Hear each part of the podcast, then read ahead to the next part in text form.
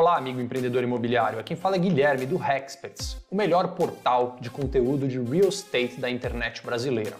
E esse é mais um vídeo da nossa série sobre análise de viabilidade econômico-financeira de empreendimentos imobiliários.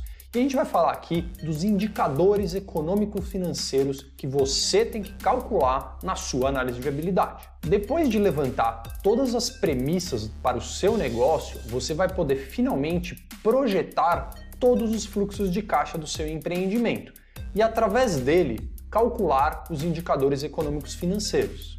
Os indicadores econômicos são aqueles que vão poder te dizer se o seu negócio é bom ou não. Você já calculou indicadores como a TIR, o valor presente líquido, a margem e o múltiplo de investimento e o payback? Mas não se esqueça também de calcular o indicador financeiro. E o mais importante deles é a exposição de caixa do negócio, ou seja, quanto dinheiro o empreendedor vai precisar ter no bolso para desenvolver aquele negócio.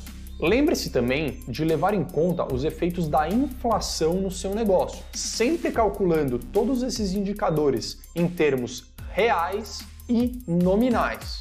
Outra coisa que fazemos no Hexperts são análises de sensibilidade desses indicadores. Por exemplo, se as obras custarem 10% a mais do que o previsto e demorarem seis meses a mais, e além disso, em as vendas forem prejudicadas por uma crise, qual será o impacto nesses indicadores? Essa análise de sensibilidade é fundamental para tangibilizar os riscos do negócio em vários cenários. Pois é, essas foram algumas dicas do Hexperts relacionadas a indicadores econômicos financeiros do seu negócio.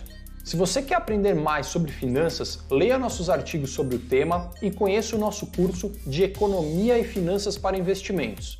Se você precisa de uma ajuda específica no desenvolvimento do seu empreendimento, conheça os nossos serviços de consultoria. E assim chegamos ao fim da série de vídeos sobre análise de viabilidade econômico-financeira.